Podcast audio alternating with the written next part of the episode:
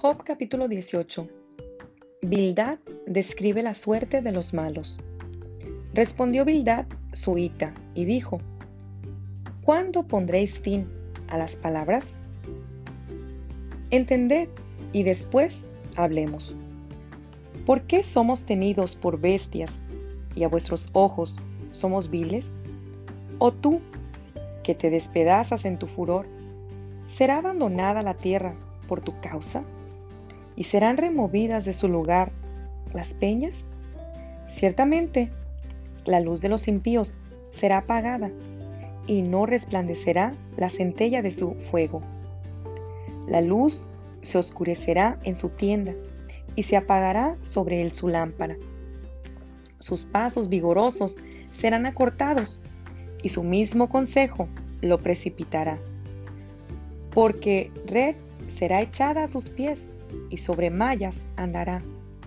Lazo prenderá su calcañar, se afirmará la trampa contra él. Su cuerda está escondida en la tierra y una trampa le aguarda en la senda. De todas partes lo asombrarán temores y le harán huir desconcertado. Serán gastadas de hambre sus fuerzas y a su lado estará preparado quebrantamiento. La enfermedad roerá su piel y a sus miembros devorará el primogénito de la muerte. Su confianza será arrancada de su tienda y al rey de los espantos será conducido. En su tienda morará como si no fuese suya. Piedra de azufre será esparcida sobre su morada. Abajo se secarán sus raíces y arriba serán cortadas sus ramas. Su memoria perecerá de la tierra y no tendrá nombre por las calles. De la luz será lanzado a las tinieblas y echado fuera del mundo. No tendrá hijo ni nieto en su pueblo ni quien le suceda en sus moradas. Sobre su día se espantarán los de occidente, y pavor caerá sobre los de oriente. Ciertamente, tales son las moradas del impío, y este será el lugar del que no conoció a Dios.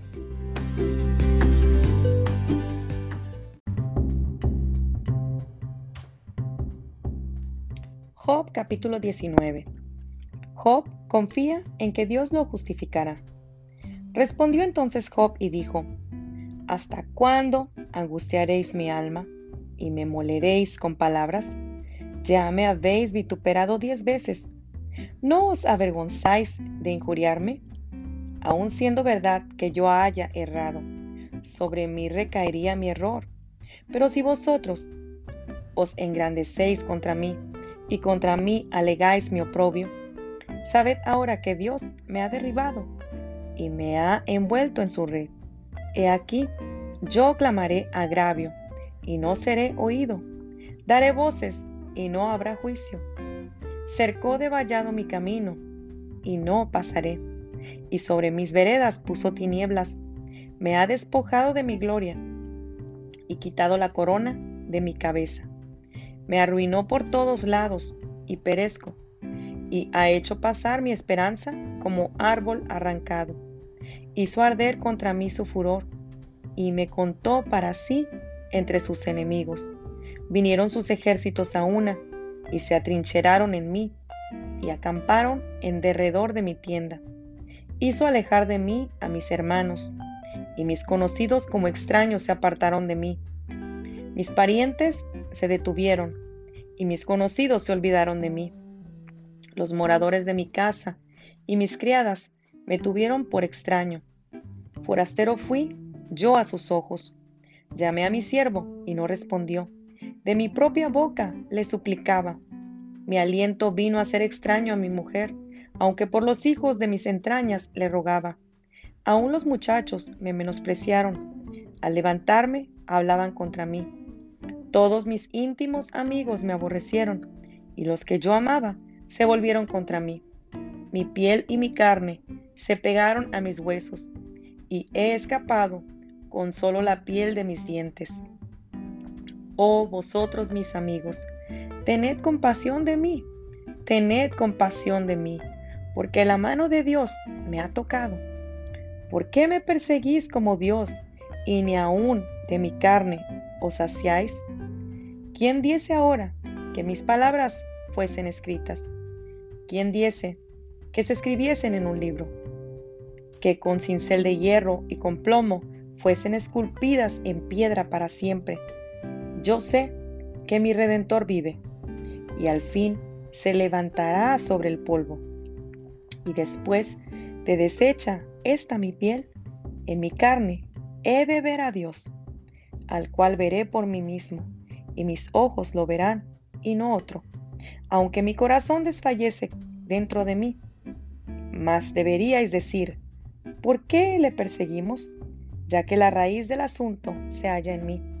Temed vosotros delante de la espada, porque sobreviene el furor de la espada a causa de las injusticias, para que sepáis que hay un juicio.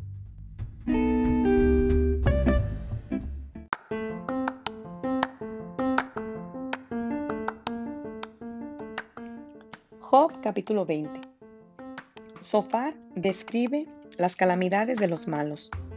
Respondió Sofar Naamatita y dijo, Por cierto, mis pensamientos me hacen responder, y por tanto me apresuro.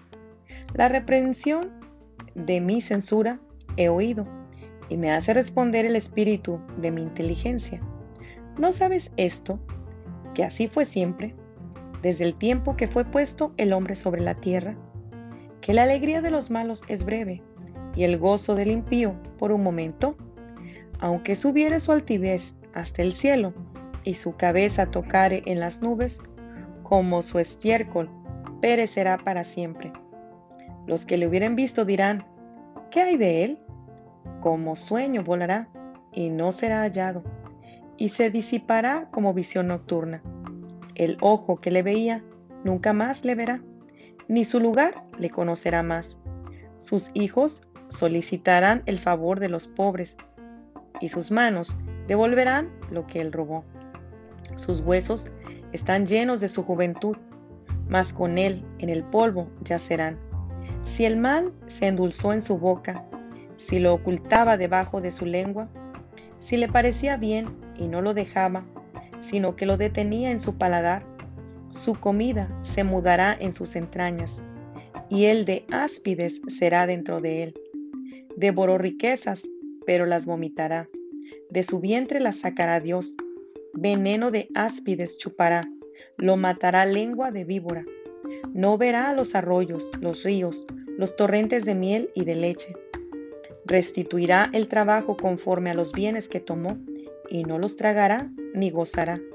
Por cuanto quebrantó y desamparó a los pobres, robó casas y no las edificó. Por tanto, no tendrá sosiego en su vientre, ni salvará nada de lo que codiciaba. No quedó nada que no comiese. Por tanto, su bienestar no será duradero. En el colmo de su abundancia padecerá estrechez. La mano de todos los malvados vendrá sobre él. Cuando se pusiere a llenar su vientre, Dios enviará sobre él el ardor de su ira, y la hará llover sobre él y sobre su comida. Huirá de las armas de hierro, y el arco de bronce le atravesará. La saeta le traspasará y saldrá de su cuerpo y la punta relumbrante saldrá por su hiel. Sobre él vendrán terrores. Todas las tinieblas están reservadas para sus tesoros. Fuego no atizado los consumirá. Devorará lo que quede en su tienda. Los cielos descubrirán su iniquidad y la tierra se levantará contra él. Los renuevos de su casa serán transportados, serán esparcidos en el día de su furor esta es la porción que Dios prepara al hombre impío y la heredad que Dios le señala por su palabra.